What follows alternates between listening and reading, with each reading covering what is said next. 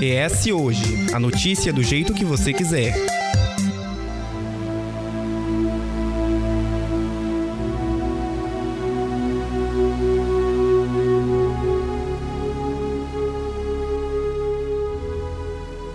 Apesar do ano novo, certas coisas não ficam para trás. É o que acontece com quem perde um familiar, um amigo, um amor, um sonho e até mesmo bens materiais construídos durante toda uma vida. Para quem perde, fica difícil esperar um futuro com novas perspectivas. Após o trauma, existe sim um caminho, ainda que envolvam processos dolorosos. Em 2022, nós noticiamos em ES Hoje diversas tragédias relacionadas a acidentes, a fenômenos das chuvas e à violência.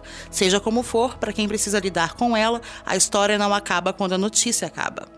E para conversar com a gente sobre o pós-trauma, o luto e a realidade das perdas, os seus processos e os seus desafios, a gente está com a psicóloga Tainá Machado. Seja muito bem-vinda novamente aqui ao ES Ouve. Muito obrigada, gente, novamente pelo convite. Estou muito feliz de estar com vocês hoje. Obrigada, Tainá. Para começar, a gente sabe que o luto nem sempre está relacionado à, à, morte material mesmo de uma pessoa. Às vezes pode ser o fechamento de um ciclo ou uma perda muito grande que vai envolver um processo de se desfazer daquilo, né? Encerrar, encerrar aquele ciclo. Quais são as fases do luto e qual que é a importância da gente vivenciar esse processo? Então, o luto ele é composto por cinco fases. A primeira delas é a negação, aonde a pessoa ou tanto o enlutado ou quem está recebendo uma notícia, por exemplo, alguém que está hospitalizado recebe uma notícia de doença, alguma coisa, também é um luto. Então, a primeira é a negação, a pessoa não quer acreditar que aquilo está acontecendo, ela acaba também se isolando um pouco. Depois vem a fase da raiva, onde a pessoa age de forma agressiva com qualquer pessoa ao redor, seja na forma de se expressar, seja utilizando falando de, por exemplo, de bebida de forma excessiva, tudo como forma de raiva por aquilo está acontecendo. Depois vem a barganha ou a, nega, ou a, a negociação. É como se na cabeça dela, qualquer coisa que ela fizesse, trouxesse aquilo de volta. Ah, e se eu tivesse feito tal coisa? Ah, mas e se fosse daquela forma? Sendo que é algo da imaginação dela. Depois vem a depressão, que é uma tristeza muito profunda, é quando a pessoa realmente entra naquela tristeza, é a fase onde ela vai sentir, onde ela vai chorar, não tem um tempo certo. Essa depressão da fase do luto pode desencadear sim uma depressão, aonde vira a depressão, que é a, precisa de todo acompanhamento, mas geralmente quando tá dentro da fase do luto faz parte da fase. Então a pessoa chora muito, se isola novamente, porque é um cara, é uma característica da depressão o isolamento até chegar à aceitação, que é, enfim, a última fase. É quando a pessoa, por mais que ela saiba que perdeu, que nada vai trazer de volta, mas ela tem um conforto. Ela já externalizou suas angústias, já sentiu o que precisava sentir e entende que, a partir de agora, ela vai viver sem aquilo, mas sabendo que a pessoa existiu, que conviveu, as lembranças gostosas, não mais aquelas que corroem. Até porque o luto, ele não é superado, ele é adaptado, ele é algo que se adapta com a pessoa, né? A vida da pessoa. E é possível não vivenciar essas fases ou não passar por todas elas? Como é que é esse esquema de sobrevivência? Obrigatoriamente a pessoa vai passar pelas cinco fases? Obviamente, pela aceitação ela vai chegar lá, né? É óbvio. Mas as outras quatro, obrigatoriamente, você precisa passar por elas? Então, pra gente concretizar as fases do luto, o luto é necessário que a gente passe por, ela, por elas. Nem sempre são é, divididas de formas bem marcantes, assim, ah, tá na primeira, tá na segunda. Às vezes elas se misturam, mas mas você consegue entender que você superou, que você conseguiu passar por elas e entende o que, que foi o luto para você. Mas tem gente que fica presa em uma fase, então assim, a aceitação para essa pessoa não foi tão boa, ela ainda se sente naquilo de, ok, a pessoa morreu, mas ainda se pega enraizada em uma negação, que às vezes se encontra fazendo uma barganha. Então assim, para você realmente chegar à aceitação, você precisa entender que você passou pelo luto. Entender assim, como que foi esse processo para você, sabe? Então, para você passar pelo luto é necessário sim que você entenda todas as fases e tenha essa consciência assim do que, que foi o luto, se você passou ou não. E por que que passar por essas fases é tão importante para recomeçar uma vida a partir daí? Até mesmo para ela entender o que, que aconteceu nesse luto.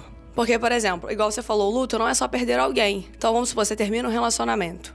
Terminar um relacionamento é um luto. E tem gente que já termina um relacionamento e parte para alguma outra coisa, porque quer ignorar a dor da, daquele, daquele término. Só que você entende que muitas das vezes, quando você ignora aquilo, você entra em outra coisa carregada pelo aquele sentimento.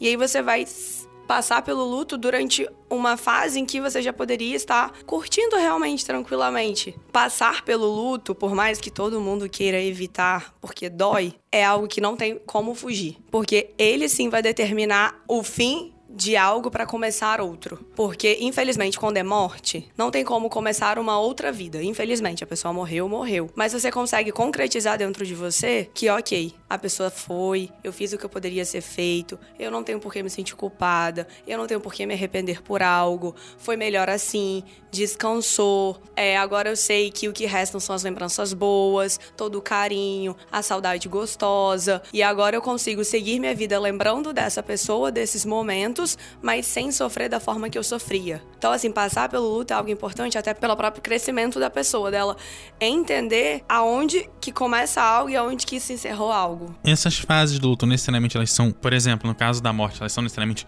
após a morte da pessoa, ou é possível que isso aconteça antes? Por exemplo, no caso de uma pessoa que vai para UTI, fica vários meses ali, é possível você começar o processo, ou de repente até encerrar antes de efetivamente a finalização daquela vida acontecer? Sim, por exemplo, é quando vamos supor um diagnóstico de câncer e a pessoa já está em cuidado paliativo, ou seja, a pessoa sabe que não tem mais o que ser feito a não ser dar uma qualidade de vida para aquele familiar até o dia da morte dela. Tem gente que vai passando, vai começa a passar pelo luto quando a notícia, olha, estamos entrando em cuidado paliativo, chega.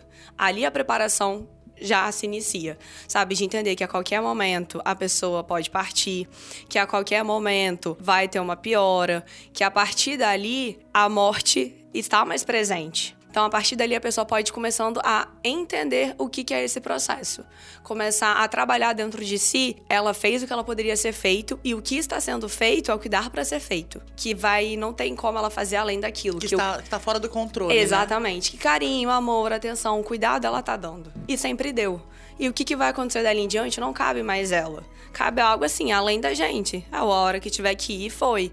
Mas entender que isso é, vai ser o melhor para a pessoa que quando a gente vê, por exemplo, processos terminais assim, às vezes a gente fica pedindo tanto para a pessoa ficar ali que chega a ser egoísta da nossa parte. A gente às vezes precisa entender assim, será que é realmente o melhor para aquela pessoa? Porque na maior, na maior, parte das vezes assim, acho que a morte mesmo é um sofrimento para quem tá ficando, para a pessoa Sim. não é um... acabou a vida dela ali. Então. Exatamente. E às vezes a gente só quer a pessoa ali por tá ali. Você sabe, você sabe que a pessoa tá ali. Mas assim, às vezes a pessoa tá ali ainda tá meio lúcida, entende o que, que ela sente sabe? E aí é um sofrimento para quem tá vendo também, vendo a pessoa gemer, vendo a pessoa indo cada dia um pouquinho. Então, será que realmente pedir para ficar é a melhor opção? E aí trabalhando isso dentro. Então, às vezes o luto começa antes dele de fato acontecer, antes da morte ser efetivada. Ele já começa tra sendo trabalhado dentro da pessoa com um diagnóstico. Eu falo que às vezes o luto começa com um diagnóstico em si e não com a morte. A morte é a finalização daquele, é. daquele processo. Como, a gente, como eu falei, nessa primeira semana do ano, a gente publicou algumas matérias né, sobre alguns casos que aconteceram em 2022, que aconteceu algumas questões assim, gente que pegou, morreu por causa da chuva, perdeu coisas durante a chuva, que também é uma forma de. É uma perda, né? É um, é um trauma que você passa. É, teve os ataques de, das escolas de Aracruz também. E teve um que foi bem no início do ano passado, que foi aquele desabamento que teve, que a teve a única sobrevivente, que foi Larissa Morassuti. Que a família inteira morreu. Como que a gente como uma pessoa consegue se recuperar de uma tragédia assim? Tipo, do nada você perde sua família inteira. Porque você não perdeu uma pessoa, você perdeu o conjunto daquilo tudo, perdeu a casa, perdeu. Como se reconstruir a partir disso? É difícil, é muito difícil, mas é possível. É um trabalho assim, árduo e é uma rede de apoio muito grande. Eu digo das pessoas que ficaram das família, da família que ficou, assim, que com quem ela tinha contato, dos amigos, começa nessa rede de apoio. E a partir daí, uma rede profissional. O que, que seria? Psicólogos, de alguns casos, psiquiatra, todo mundo trabalhando em conjunto para tentar trazer para essa pessoa uma estabilidade emocional de volta. Não vai ser rápido, não vai ser de uma hora para outra. A pessoa simplesmente não de um dia para outro não vai aceitar, tá bom, tudo bem, eu aceito tudo que aconteceu comigo. Não, ela vai sim entrar na, na negociação. Por que eu, Deus? Por que? Vai questionar muitas Existe vezes. muita raiva, né? Demais. Por que não aconteceu isso perto dessa, dessa época? Por que tinha que ir todo mundo? Por que eu e não. Vai sim esse questionamento. Só que é aquilo, entra dentro das fases, sabe? Ela tá processando o que, que aconteceu. Querendo ou não, ela vai se sentir sozinha. Isso é um fato. É, ela estava habituada a morar num lugar com as pessoas e de repente ela não tem nada. Só tem ela. E vários traumas físicos, emocionais.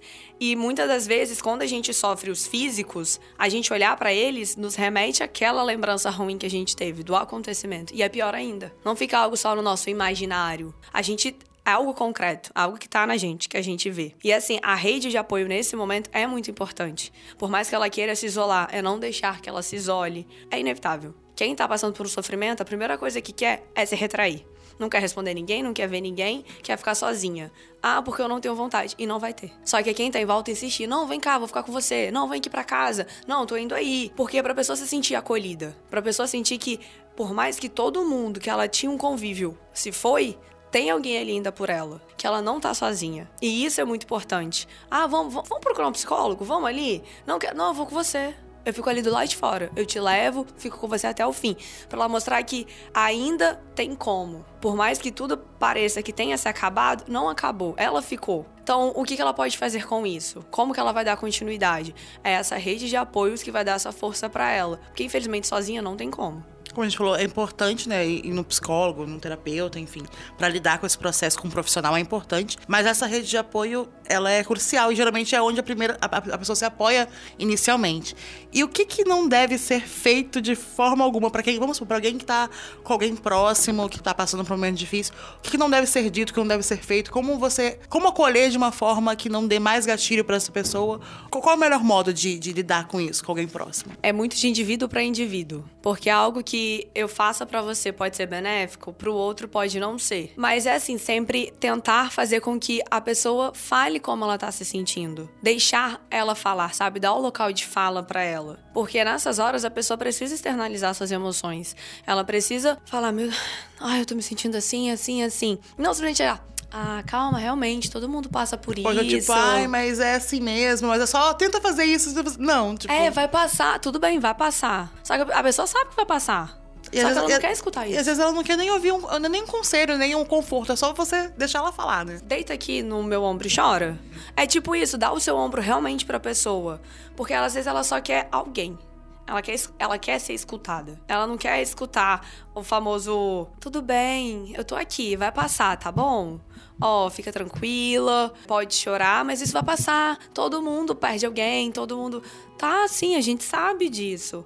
A pessoa também sabe, mas ela só quer sentir e é necessário sentir. Reprimir é muito pior, é o famoso: "Ah, não, ó, esquece isso, engole o choro, vida que segue". Mas por que a vida tem que seguir naquele momento? Por que ela não pode sentir o que ela tem para sentir e depois a vida dela seguir? Sabe? Seja é, perdendo alguém ou não, igual alguém perde alguém e fica. Tá, assim, por, vamos supor, tem, por um mês tá ali sofrendo. Nossa, mas já tem um mês, né? mas cada um tem seu tempo. O luto não tem um tempo certo. Tem gente que sofre por uma semana direto e depois passa. Tem gente que precisa de um mês. E casos e casos precisa sim de uma atenção maior porque pode virar uma depressão. Mas são casos e casos. Sabe, igual um relacionamento. Ah, esquece, engole esse choro, vai viver sua vida. Fulano, fulana tá lá curtindo. Tá, mas tudo bem, fulano, fulano tá lá curtindo. Pode ser que sinta depois. O que, que a pessoa também tem que sabe? Então, assim, é muito relativo isso. E como é que a gente diferencia? A gente tá falando de casos graves, assim, até entrou em relacionamento aqui agora, de uma vivência que a gente precisa efetivamente só passar por aquilo, tá de boa, é conversar com um amigo, às vezes sentar no bar para trocar uma ideia, ou de repente ficar com um dia na cama com alguém, de um caso mais grave, que precisa mesmo de uma, de uma atenção mais intensa. Que, que já evoluiu, por exemplo, para um quadro de depressão realmente, para algum outro problema. Quando a gente pensa assim em depressão, a gente sempre. A primeira coisa que vem na nossa cabeça é aquela pessoa que não se cuida, é, se isolou de todo mundo, parou de comer, parou de fazer as coisas básicas da vida e tá dentro de um quarto tudo escuro, emagrecendo cada vez mais e não tem contato com ninguém. Mas mas às vezes a depressão tá muito camuflada. Às vezes a pessoa tá no nosso dia a dia, tá maquiada, tá arrumada e tá passando por um estado depressivo, mas ela precisa seguir a vida dela de toda forma porque ela sabe que é ela e ela. Então, assim, através de pequenos comentários que a pessoa, pequenas falas, querendo ou não, fases de isolamento também. Sabe? Ah, vamos fazer. Ah, hoje eu não quero não, tô afim de ficar sozinho. E sempre tá, quer ficar sozinho. É, a pessoa, um aspecto um pouco mais triste, cansado, reclama o tempo todo que, ah, não, não, não tô afim de comer não. É, ah, nossa, tô com muito sono, tudo quer dormir, sabe? Evita o contato com as pessoas, por mais que esteja numa empresa. Tá todo mundo ali reunido, a pessoa tá no cantinho dela. Porque assim, passar por um por qualquer luto, vai pode ocorrer sim essa confusão do se é uma fase do luto ou se é uma depressão. Mas para ser depressão é um tempo maior. A pessoa tá no sofrimento por um tempo muito maior, sabe? É muito mais do que semanas. Já adentra meses. Então, quando é um sofrimento muito mais intenso e bem profundo, a gente já entra no alerta maior de que, ok, a pessoa pode estar assim num estado depressivo Vamos procurar uma ajuda mais significativa para você? É aquilo, né? Ah, eu já tô fim de passar o dia na cama. Ficou um, beleza, ficou segundo, ficou o terceiro. No terceiro você acende sinal de alerta. É, sabe assim, por que tantos dias? Porque, ok, quando você tá triste, você realmente não quer fazer nada. Ou às vezes você tá um dia que você só tá cansado e quer passar o dia na cama exatamente, mesmo. Exatamente, exatamente. Só que é, é tudo assim, tudo é muito relativo sabe? Não envolve só passar um dia na cama, envolve todo um contexto também por trás disso. Estamos no Facebook, Twitter e Instagram pelo arroba hoje.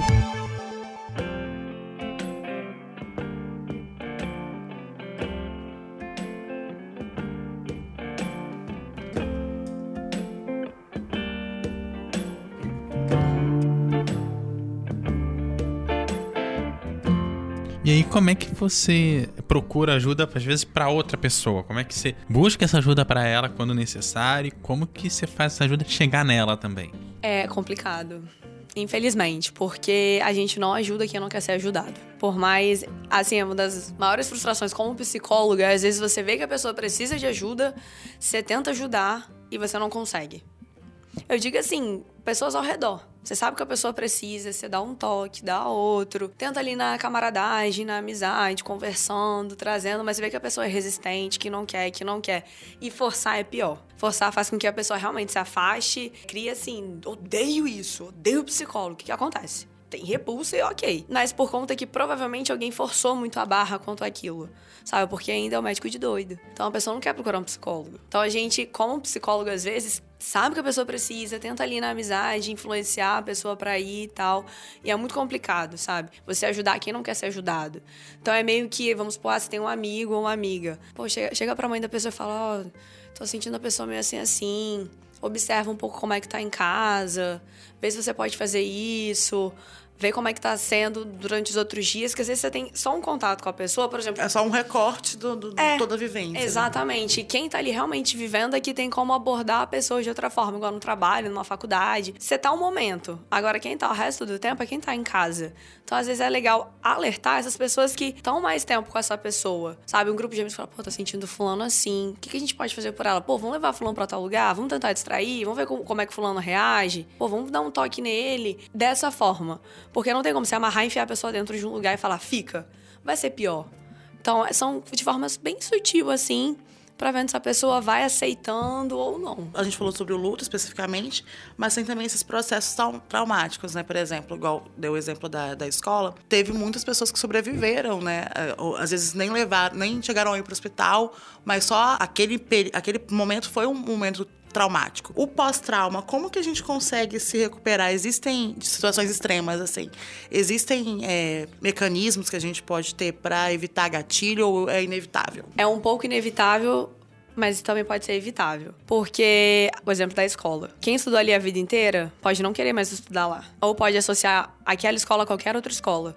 De que aquilo pode acontecer novamente. Então é assim, fugir é pior. Eu sempre falo que a fuga é muito pior do que o um enfrentamento. Porque quando a gente foge, aquilo persegue a gente pro resto da vida até a gente realmente de fato encarar. Mas não é encarar de qualquer forma. É encarar sabendo os manejos corretos para aquilo. Então, se você passa por uma experiência traumática, procure ajuda. Primeiro passo. Porque através dessa ajuda, você vai criar manejos de como enfrentar aquilo. Eu uso muito escrita. Eu trabalho muito com meus pacientes a escrita. Escreve para mim como você se sente sobre isso. Sinta tudo o que você precisar sentir enquanto você estiver escrevendo. Porque às vezes a pessoa não consegue falar, mas às vezes ela se organiza melhor escrevendo. Ela consegue ali externalizar tudo que está dentro dela.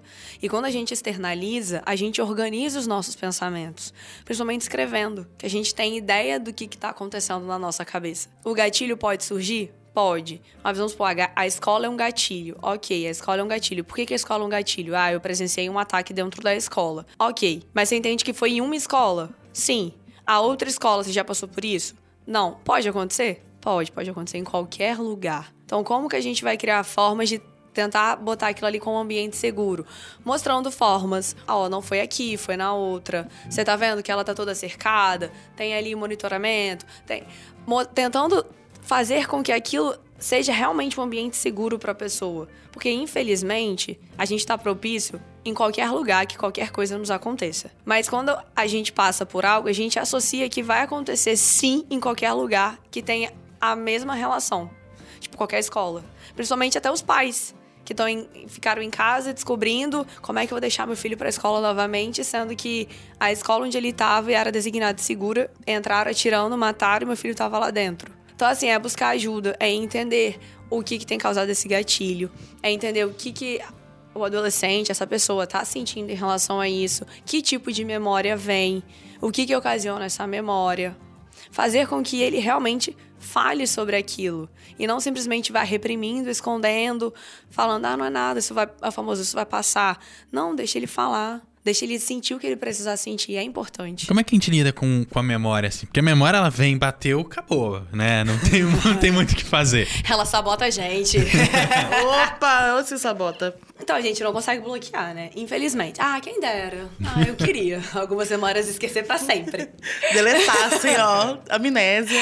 tipo um HDzinho, um, é, pum, apaguei isso aqui. Exatamente. Quem dera. Mas assim, a memória vai vir. É entender assim, foi uma memória. Fez parte da minha vida. Se foi uma, foi uma coisa boa, ótimo, agregou. Se foi algo ruim, o que, que eu tiro disso? Poxa, eu aprendi isso, isso e isso. Eu não tenho como apagar, infelizmente. Acho que também um pouco tirar essa questão do controle que a gente quer ter sobre as Sim. coisas, né? Porque, por exemplo, ah, eu não consigo controlar quando vem a memória. Mas quando vem a memória, eu faço o quê? Eu sinto, eu tento tirar da minha cabeça. É melhor sentir, né? Que pelo menos é... Sinta, porque quanto mais reprimir, mais ela vai voltar. E aí ela vai voltar, às vezes, até no sonho de outra forma, mas vem. Então, assim, sinta, eu, sempre, eu sou a favor do sentir. Vamos eu, sentir. Eu também, eu sou, sou dessa. Sabe? Vamos sentir, vamos falar o que está acontecendo, sabe? Eu sempre vejo.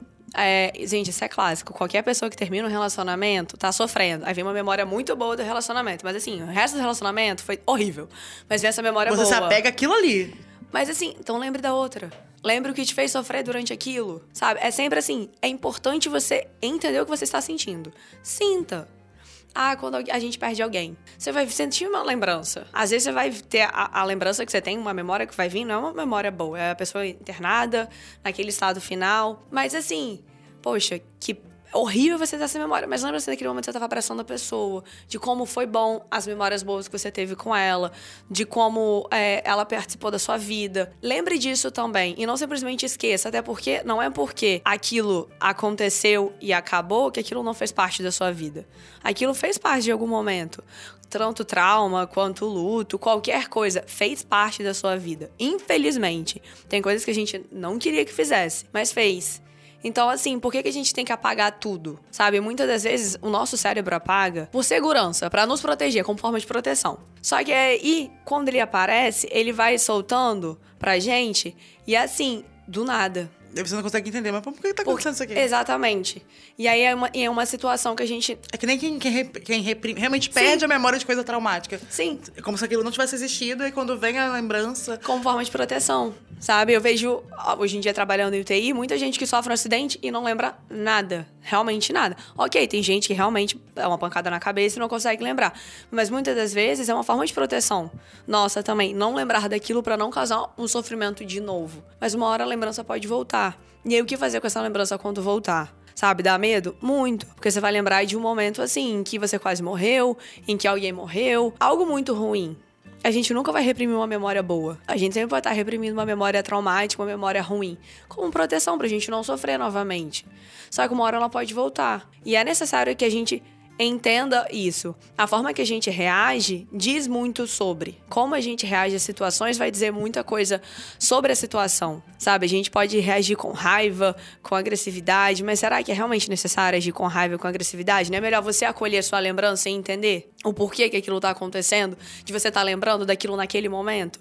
Que às vezes a lembrança veio por conta de algo que acabou de acontecer com você que pode estar relacionado que foi tipo o gatilho para a lembrança voltar. Sabe? Às vezes a gente pode, ah, pô, isso aconteceu. Nossa, aconteceu. E por isso que eu falo, a rede de apoio é muito importante, porque ter alguém que você confie para você poder compartilhar essa pessoa e te ajudar a passar por esses processos é importante, porque você vê que você não tá sozinho e você não precisa passar por nada disso sozinho. Porque você pode se expor, que você pode estar vulnerável, que vai ter alguém ali. Exatamente. O estar vulnerável não é ruim. Você pode sim ser vulnerável em algum momento da sua vida. Você não precisa vestir uma fortaleza e falar, não, sou forte, não sinto nada. Não, você sente, você é ser humano. Você não é robô. Você tem um coração, você tem emoções. Então, assim, se agarre em alguém, tenha realmente em quem você confie. É importante profissional? Muito. Só que o profissional tá ali uma vez na semana, por uma hora. E todos os outros dias, quem tá com você? Quem é a sua rede de apoio? É importante ter sabe? Além do profissional, alguém em quem você confie durante todos os outros dias. Bom, assim a gente chega no fim do episódio, Tainá. Se tiver mais alguma consideração para colocar aqui, fique à vontade. Então, gente, é o luto eu sei que ninguém quer passar, mas infelizmente é algo que todo mundo um dia vai passar. A gente não tem como se preparar. A gente pode tentar de todas as formas preparar para ele, mas por mais que a gente se sinta preparado, quando acontece a gente não tá. Mas é isso. Tem uma rede de apoio, tem alguém que você confia, alguém em quem você possa se apoiar.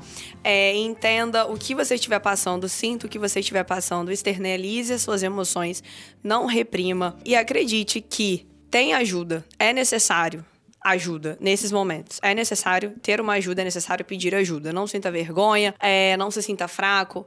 Peça ajuda, tá tudo bem pedir ajuda. Ninguém tá bem o tempo todo. E não tem como estar bem passando por um luto. E, e, e é aquilo: o luto não é só a morte. O luto é um término, é encerramento de um ciclo, é trocar de trabalho, é encerrar uma faculdade. Qualquer coisa que precisa ser encerrada é um luto. Não banalize isso e nem ache que é besteira. Não viva seu luto da forma que tem que ser vivida. Não prolongue ele, porque, gente, prolongar é pior. Uma hora ele vai vir à tona e talvez venha de uma forma muito maior do que seria se tivesse vivido na época necessária. E quando ele vem, quando vem reprimido, vem com tudo, gente. Com força total. E aqui a gente te convida a debater, a refletir sobre tudo, a se informar. O ES Ouve tem edição de Eduardo Couto, texto e produção de Lídia Lourenço e a direção de jornalismo de Daniele Coutinho. Até a próxima.